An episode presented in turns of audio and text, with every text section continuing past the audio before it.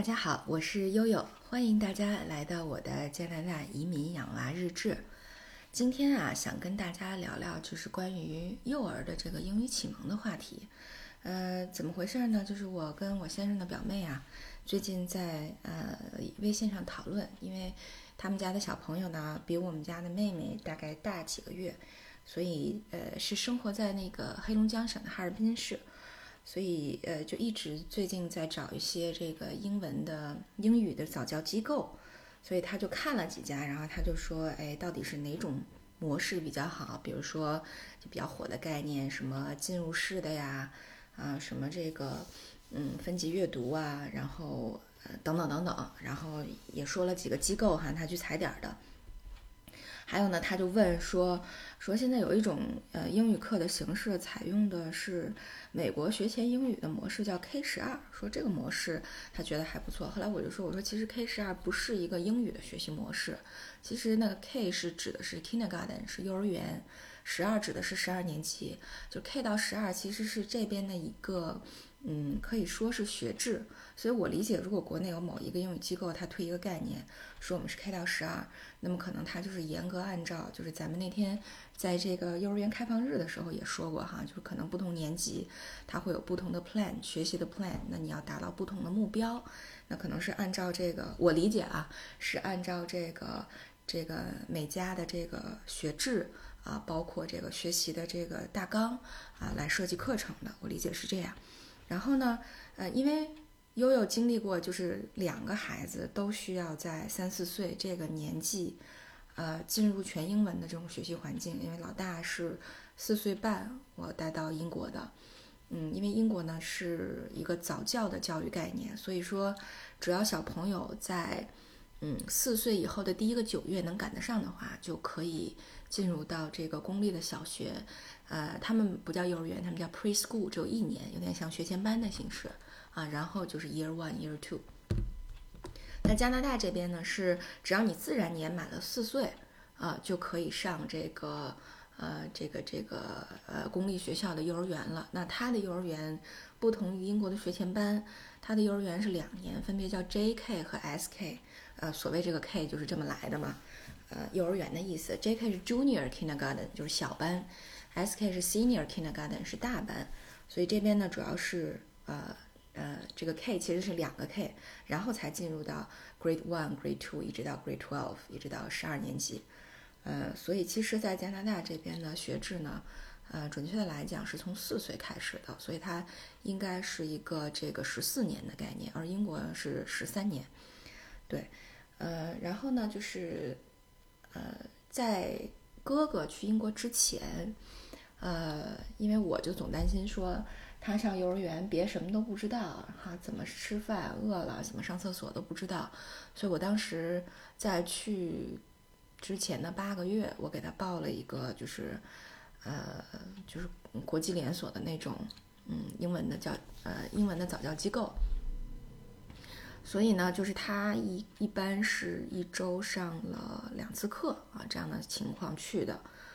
呃，说句实话，反正因为男孩和女孩哈，呃，再加上个体的差异，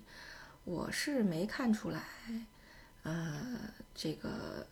有多么大的帮助哈。可能对于小哥哥来说，呃，唯一的就是，呃，会了一些儿歌呀，啊，掌握了一些这个基本的这个单呃字母的概念，字母和这个 phonics 就是自自然拼读的概念。对，但是实际上我觉得他还是比较蒙圈的啊，主要还是以玩儿以乐呵为主。对，所以呢去了之后呢，更多的还是呃 preschool 的老师给了他很多的帮助，呃，就比如说，嗯，老师会给他做一串儿的这个呃单词卡，就每一个小纸片都作封好了，上面有图案有单词。就比如说他想去厕所哈，他就把他这一一串的小单词卡从裤子口袋里面拿出来。然后就拿出来这一张，这一张上其实画了一个马桶，然后底下写了个单词叫 toilet 马桶，厕所啊。然后他就把这张纸啊给他的老师，生活老师看，啊，生活老师叫 Miss Stone 石头小姐啊。然后石头小姐就就呃跟他讲说，哎，奥斯卡，这个叫 Can I go to toilet？啊，我我能不能去厕所？会教他一遍，他会说了之后，哎，老师就带他去厕所上厕所了。哎，所以呢，我觉得其实确实是你到了这种真实的生活环境里，逼着他不得不用的时候，嗯，你能看出来这个进步是非常快的啊，这是一个。还有一个就是当时他们班的班主任，那个给他安排了什么呢？就是他们班一共有二十二个小朋友哈，那呃每天有一个小孩儿具体负责奥斯卡，就是负责跟他玩，带着他玩。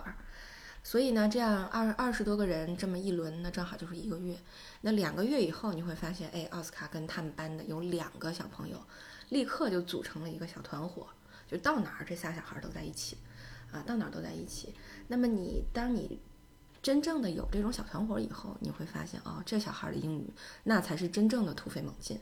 啊。但是呢，我据我的观察。呃，其实当他们真正的结成特别紧密的这种朋友关系以后，我就发现，其实小孩玩之间是不需要语言的，啊，就你你肢体语言，你给我一下，我给你一下，或者眼神或者简单的单词，哎，他们就能很好的玩在一起。当然，这个是对于这个低龄的幼儿来说，哈，高龄的他可能，比如大到了小学以后，他可能会有一些 topic，有一些话题。那如果你英语不好的话，可能跟不上，那就是另外一个一个话题了。但是对于幼儿园的幼儿来说，嗯，其实呢，嗯，大家可以不必的。有有很多听友说，哎，我们孩子，啊，会不会到了这种环境里面，没有办法跟上？其实无所谓，其实，嗯，玩儿的这种欲望和生活很好的生存下去的这种欲望，嗯，其实是让他们的英语发展最快的一种动力。所以，其实我觉得对于幼儿来说，特别好的就是一个就是给他们一个英文的环境啊，无论你是。就是比如到国外参加夏令营啊，还有这种进入式的英文环境的幼儿园，哎，其实可能这种是最快的，对。然后呢，呃，另外我就咱们就说说妹妹现在，因为妹妹是当下正在发生的哈，特这个一手的信息、一手的感知都是特别热乎的，对。然后呃，妹妹是我们我们为了呃维持她的中文的水平，所以我们在家完全不跟她说英文，呃，我们做的只有。呃，一点就是每天，呃，两点每天给他读英文的绘本啊，他愿意听一本或者愿意听几本都可以。我们会给他读英文绘本，然后会给他翻译。其实悠悠以前做了一个专辑，呃，就是专门呃英文绘本讲会前呃睡前故事的，就是我每天给珍珠念睡前故事的，呃，每天我都记一本。但是后来。我一个朋友说：“这样你你这样侵犯了人家书的版权，因为这种呃这个英文书也是有这个电子书版权的。”我说：“好吧，那嗯那个违法乱纪的事儿咱还是不干，所以这个就没有继续做。但其实呢，这个是很推荐的一个，就是他会建立一个特别，就是由于对故事的兴趣，所以他会建立一个对语言的认知。哎，在这里呢，我就想说这个分级阅读的事儿。”就是刚才这个，我我妹妹就是表妹也问说，到底什么样的机构最好？我说其实我不知道国内现在有哪些机构，但是我认为如果他推崇分级阅读的话，至少这个路子是对的。因为其实这个每家国家对于幼儿的这个，尤其是启蒙这块分级阅读是特别强调的。我刚才也上网查了一下哈，现在其实在国际上分级阅读的体系很多。呃，我觉得我在英国经历的孩子的分级阅读的体系和在加拿大的是不一样的。对，加拿大和美国这边比较流行的这个分级体系叫 G2L，就是大家可能最容易接触到的就是，呃，用的 app 和用的这个系统叫 Kids A to Z，就是他把这个呃阅读的这个书啊，就是现有的这些书分成了 A to Z 二十六个级别。那如果你是 A 级，呃，你可能就是简单的单词哈，到了 B 级可能就简单的短语，到了 C 级就是简单的句子。那么它每一级别的这个故事书的这个这个页数也是有规定的哈，比如说啊 A 级可能就是六页到八页啊，到了我儿子这种像 K 级 L 级呢就是十六页，那每页有两三句话，就是差不多是这样的。啊，单词可能在不同的级别有一个这个根据呃英文使用的这个单词频度啊，它也有一个呃指导。呃，其实呢，分级阅读的这个概念挺好的，因为就有的时候绘本我到不知道读哪些，或者有的时候我必须要去找，因为嗯，我我给哥哥念绘本和给妹妹念绘本，绘本明显这个基础是不一样的，所以就很麻烦。你到了图书馆之后，你就要自己去分辨说，哎，我孩子这个能不能大概能懂啊，或者说这个适不适合他。所以我觉得如果有了分级阅读以后，你会很方便。那在这次来加拿大之前，呃，妹妹我是没有做任何准备的在英语方面，但是哥哥呢是做了的，就是提提前我给他报了一个，呃，他大概上了一年半的一个英语机构，那这个机构就是推崇分级阅读的，啊，这个机构我觉得挺好。首先，他的这个英语课是学科英语嘛，是相当于是上了学上了小学以后的这种教育模式，完全就是中国老师给孩子们上英文课的这种方法。但是我觉得这个效率真的是很高，因为孩子们像我们儿子当时已经读到四年级了，他还是比较适合。呃，国内的这种或者比较适应国内的这种，呃，这种教学法，所以实际上是这种老师给上课，然后给你们背单词，然后讲语法，然后讲自然拼读，呃，我觉得他的这个效率效果就非常的好。但是同时，他给大家留的作业呢，是在他的 Kids A to Z 的分级系统里面，那给你读不同级别的读物。啊，那要求你每周要去完成两到三个读物和相关的练习。那么到了加拿大以后，我就发现哦，这两个系统完全是一样的。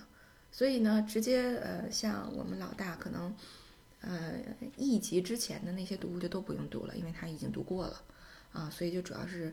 呃这个相应级别之后的啊，以前可能是一周完成两到三个读物，现在是每天完成一个读，就是一一个绘本啊，一个一个一本书。所以实际上这个嗯来了以后，实际上就是，呃密度和频度呃难度啊难度稍微有升级，密度频度加大，哎，所以其实对孩子的过渡来说是非常好的啊，嗯呃就是如果大家笨寻思一下，也可以想啊，就我们在自己学习母语的时候，呃我们是怎么阅读的？我们是怎么学会的？一方面是听，对吧？我们在幼小的时候听，那可能听的是儿歌。对吧？听的是故事，所以这就是为什么绘本很重要啊。那对于像妹妹这样的小童来说，她刚上幼儿园，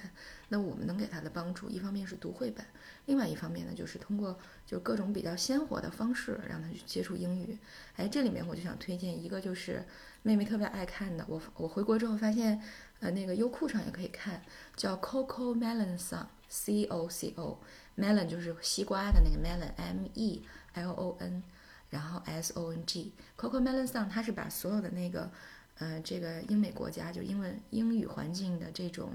rhythm 就儿歌呀，它都，